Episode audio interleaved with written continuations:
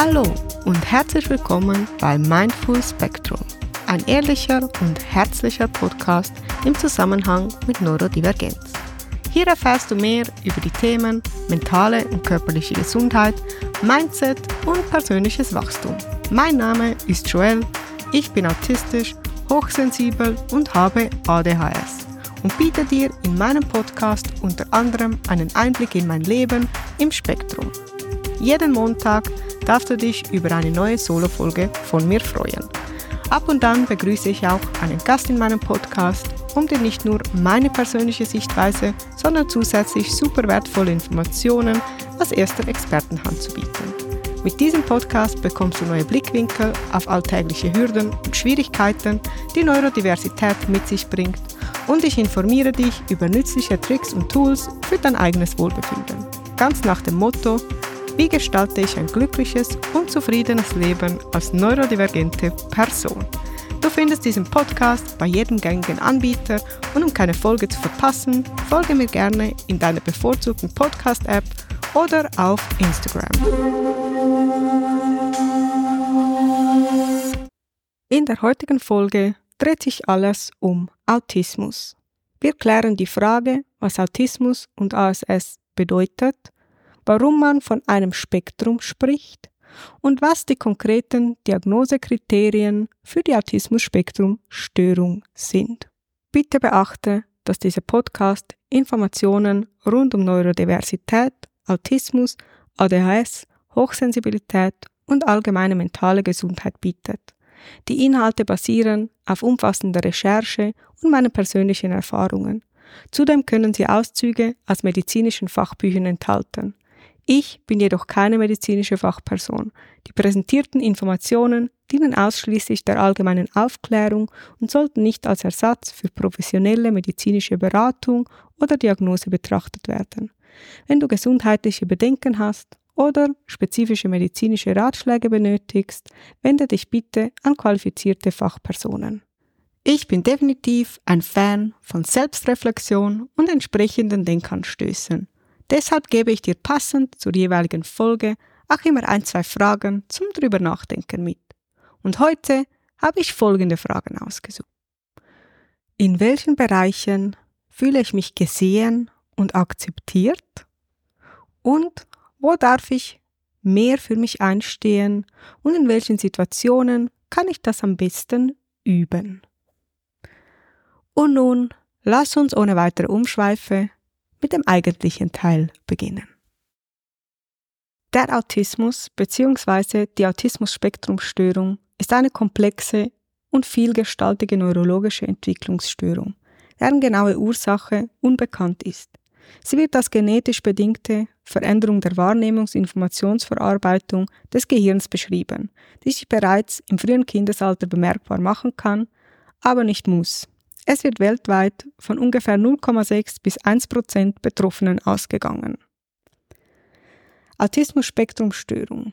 Warum ein Spektrum und warum eine Störung und wie sieht das konkret aus? Man spricht von einem Spektrum, weil es viele Diagnosekriterien gibt, die nicht alle in vollem Maße erfüllt sein müssen, aber dennoch die meisten davon in einem gewissen Grad vorhanden sind. Somit ergibt sich eine Menge an unterschiedlich ausgeprägten Herausforderungen und eine riesige Kombinationsvielfalt.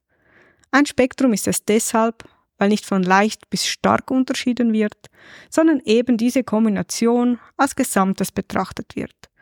Somit gibt es auch nicht leicht oder stark autistische Menschen, obwohl es durchaus auffälligere und weniger auffällige und welche, die mehr Unterstützung brauchen und welche, die weniger Unterstützung brauchen gibt. Aber es gibt keine Skala, auf der man mehr oder weniger autistisch sein könnte. Das Wort Störung ist für viele ein Dorn im Auge und auch ich tue mich schwer damit, meine Wesensart als eine Störung zu betrachten. Von einer Störung spreche ich persönlich dann, wenn es im medizinischen Kontext steht und ansonsten verwende ich den Begriff neurodivergent oder einfach autistisch. Eine Störung ist es deshalb, weil es nicht nur von der Norm abweicht, sondern nun mal auch einen großen Einfluss auf das Leben jedes einzelnen Betroffenen hat. Zudem ist es keine Krankheit und kann auch nicht geheilt werden. Jegliche Therapien im Zusammenhang mit einer Autismus-Spektrumstörung sollten sich darauf konzentrieren, das Leben der betreffenden Person zu verbessern und niemals darauf, den Autismus wegzutherapieren, denn das ist schlichtweg nicht möglich. Ich erkläre nachfolgend die Diagnosekriterien für die Autismus-Spektrumstörung. Und als betroffene Person kann es dringend oder unangenehm sein, sich anzuhören, was die Medizin über einen zu sagen hat. In der nächsten Folge wird es mehr um meine persönliche Erfahrung gehen und darum, wo im Spektrum ich mich befinde. Solltest du also die Befürchtung haben, dass diese Folge nicht für dich geeignet ist, kannst du zur nächsten springen und wirst auch da einiges über das Spektrum erfahren. Ansonsten folgt jetzt sowohl die Definition als auch die Diagnosekriterien aus dem ICD-11 für die ASS.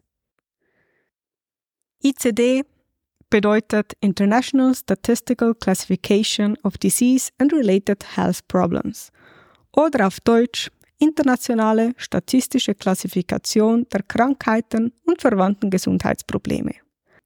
Dieses Buch wird von der Weltgesundheitsorganisation WHO herausgegeben und ist die wichtigste Grundlage, um medizinische Diagnosen zu stellen. Die Schweiz als auch Deutschland richten sich für die Diagnosen nach dem ICD und deshalb gehe ich näher auf diese ein.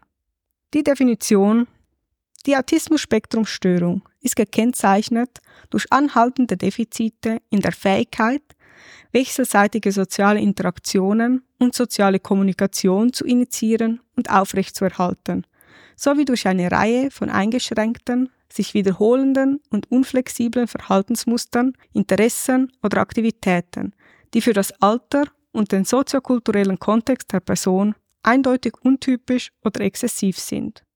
Der Beginn der Störung liegt in der Entwicklungsphase, typischerweise in der frühen Kindheit, aber die Symptome können sich auch erst später vollständig manifestieren, wenn die sozialen Anforderungen die begrenzten Fähigkeiten übersteigen. Die Defizite sind so schwerwiegend, dass sie zu Beeinträchtigungen in persönlichen, familiären, sozialen, schulischen, beruflichen oder anderen wichtigen Funktionsbereichen führen. Und sie sind in der Regel ein durchgängiges Merkmal der Funktionsweise der Person, das in allen Bereichen zu beobachten ist obwohl sie je nach sozialem, erzieherischem oder anderem Kontext variieren können. Personen, die dem Spektrum angehören, weisen ein breites Spektrum an intellektuellen Funktionen und Sprachfähigkeiten auf. Diagnosekriterien nach ICD-11. Für eine bessere Verständlichkeit habe ich einige Formulierungen angepasst und teilweise Punkte zusammengefasst. Zudem habe ich einige davon mit persönlichen Anmerkungen ergänzt. Erstes Kriterium. Anhaltende Defizite bei der Anbahnung und Aufrechterhaltung sozialer Kommunikation und sozialer Interaktionen. Dazu zählen unter anderem Einschränkungen im Verständnis und oder dem Interesse an sozialer Kommunikation, unangemessene Reaktionen auf verbale oder nonverbale soziale Kommunikation anderer. Schwierigkeiten, gesprochene Sprache mit den typischen ergänzenden nonverbalen Hinweisen wie Augenkontakt, Gestik, Mimik und Körpersprache passend anzuwenden. Anders ausgedrückt, bei autistischen Menschen stimmt die verbale Kommunikation nicht immer mit der zu erwartenden nonverbalen Kommunikation überein. Es kann durchaus vorkommen, dass jemand sehr interessiert ist und seine Körpersprache aber eher auf Desinteresse hindeutet. Oder eine Person ihre Freude zwar verbal ausdrückt, dabei aber nicht wie erwartet auch einen fröhlichen Gesichtsausdruck hat. Das führt zu kleineren und größeren Missverständnissen und ist ein Problem, was fast jeden Autisten tagtäglich begleitet. Eingeschränktes Verständnis oder Schwierigkeiten in der Verwendung von Sprache im sozialen Kontext. Einschränkung der Fähigkeit, wechselseitige soziale Gespräche zu starten und aufrechtzuerhalten. Es ist für viele autistische Personen schwierig zu verstehen, wann wer in einem Gespräch an der Reihe ist zu sprechen. Das scheint für neurotypische Menschen, das heißt Menschen, die keinen Autismus oder andere neurologische Andersartigkeit haben, für diese scheint es intuitiv zu klappen und ist deshalb umso schwerer theoretisch zu erlernen. Trotz großem Effort von vielen Betroffenen fühlt sich das Gespräch für das Gegenüber oftmals einfach nicht so flüssig an wie mit neurotypischen Personen. Eingeschränktes soziales Bewusstsein, das zu einem Verhalten führt, das nicht angemessen an den sozialen Kontext angepasst scheint. Ich persönlich würde es wohl eher eingeschränktes gesellschaftskonformes Denken und Handeln nennen. Aber das ist vielleicht auch einfach nur in meinem Fall so. Eingeschränkte Fähigkeit, sich die Gefühle, emotionalen Zustände und Haltungen anderer vorzustellen und darauf angemessen zu reagieren. Ich persönlich erachte diesen Abschnitt als einen, der wohl viele autistische Menschen am meisten trifft. Das Vorurteil, nicht empathisch zu sein, ist kein besonders angenehmes. Und es kann enorm frustrierend sein, wenn man eigentlich höchst empathisch ist, aber häufig einfach nicht verstehen kann, was das Gegenüber empfindet oder erlebt. Ich selber betrachte das so. Wenn man sich als Individuum in einer Gesellschaft befindet, in welcher die meisten um einen herum die gleiche Wahrnehmung haben, die gleiche Kommunikation benutzen und sich im Generellen darüber einig sind, wie sich das Leben anfühlt, dann ist es ziemlich einfach empathisch zu wirken. Man schließt einfach von sich auf andere und trifft damit in den meisten Fällen ins Schwarze. Lebt man nun aber in einer Gesellschaft, in der per Definition etwa 99 Prozent der Bevölkerung eine abweichende Wahrnehmung haben, eine andere Kommunikation benutzen und sich das Leben dementsprechend anders anfühlt, tappt man in den meisten Fällen einfach im Dunkeln, wenn man versucht, sich in sein Gegenüber hineinzuversetzen. Wir lernen, dass Empathie bedeutet, sich in andere hineinzuversetzen. Aber das stimmt für autistische Menschen so einfach nicht. Wenn ich mich in eine Situation hineinversetze, ist die Chance ziemlich groß, dass mein Empfinden von dem meines Gegenübers abweicht. Ja, wir haben Schwierigkeiten, uns die Gefühle, emotionalen Zustände und Haltungen anderer vorzustellen, weil sie sich häufig sehr deutlich von unseren eigenen unterscheiden. Die meisten Personen mit einer ASS sind sehr wohl in der Lage, Empathie zu empfinden und diese auch zu zeigen, wenn man ihnen erklärt, wie man sich in einer bestimmten Situation fühlt. Und ergänzend möchte ich dazu sagen, uns autistischen Menschen gegenüber verhalten sich die meisten Menschen in sehr vielen Situationen äußerst empathielos. Aus dem genau gleichen Grund wie wir, nur fällt das halt weniger auf. Eingeschränktes oder unpassendes gegenseitiges Teilen von Interessen. Eingeschränkte Fähigkeit, typische Beziehungen zu Gleichaltrigen aufzubauen. Du findest mein Instagram-Profil in den Shownotes verlinkt. Schreib mir gerne eine Nachricht mit deinen persönlichen Erfahrungen im Zusammenhang mit Autismus oder eine Frage, die dich zum Thema brennend interessieren würde. Zweites Kriterium. Anhaltend eingeschränkte, sich wiederholende und unflexible Verhaltensmuster, Interessen oder Aktivitäten, die für das Alter und den soziokulturellen Kontext der Person eindeutig untypisch oder übertrieben sind. Dazu können gehören mangelnde Anpassungsfähigkeit an neue Erfahrungen und Umstände und damit verbundener Leidensdruck, der durch triviale Veränderungen in der vertrauten Umgebung oder als Reaktion auf unerwartete Ereignisse hervorgerufen werden kann. Das können kleine Veränderungen sein, wie zum Beispiel neues Geschirr in der Kantine oder ein Stundenplan, der sich spontan ändert. Und dabei spielt es erstmal keine Rolle, ob die Veränderungen objektiv betrachtet positiv oder negativ sind. Unflexibles Festhalten an bestimmten Routinen. Diese können zum Beispiel geografisch bedingt sein, wie das Befolgen vertrauter Wege, oder sie können ein genaues Timing erfordern, wie zum Beispiel Essenszeiten oder Transport. Übermäßiges Festhalten an Regeln, zum Beispiel auch beim Spielen. Übermäßige und anhaltende ritualisierte Verhaltensmuster, zum Beispiel die Beschäftigung mit dem Aufreihen oder Sortieren von Gegenständen auf eine bestimmte Weise, die keinem offensichtlichen äußeren Zweck dienen. Für viele Personen mit einer ASS ist es beruhigend, Gegenstände zu sortieren oder aufzureihen, so wie andere vielleicht Puzzles spielen. Hinzu kommt, dass viele Reize zu einer Überforderung führen können und Unordnung bietet viele visuelle Reize. Somit kann es zusätzlich entlasten, wenn die Umgebung visuell ruhig und geordnet ist. sich wiederholende und stereotype motorische Bewegungen wie Ganzkörperbewegungen, zum Beispiel Schaukeln, atypischer Gang, zum Beispiel auf Zehenspitzen gehen, ungewöhnliche Hand- oder Fingerbewegungen und Körperhaltungen. Diese Verhaltensweisen treten besonders häufig in früher Kindheit auf. Darunter fällt auch Stimming. Stimming sind sich wiederholende und gleichbleibende wirkende Handlungen mit dem Ziel, eine vermehrte Anspannung abzubauen. Es ist eine Form von Selbstregulation und ein wichtiges Tool für Menschen mit Autismus.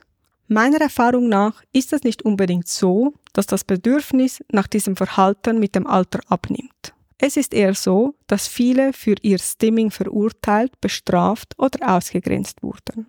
Somit sucht man andere Mittel und Wege, um sich zu regulieren. Viele finden Verhaltensweisen, die unauffälliger oder zumindest gesellschaftlich akzeptierter sind.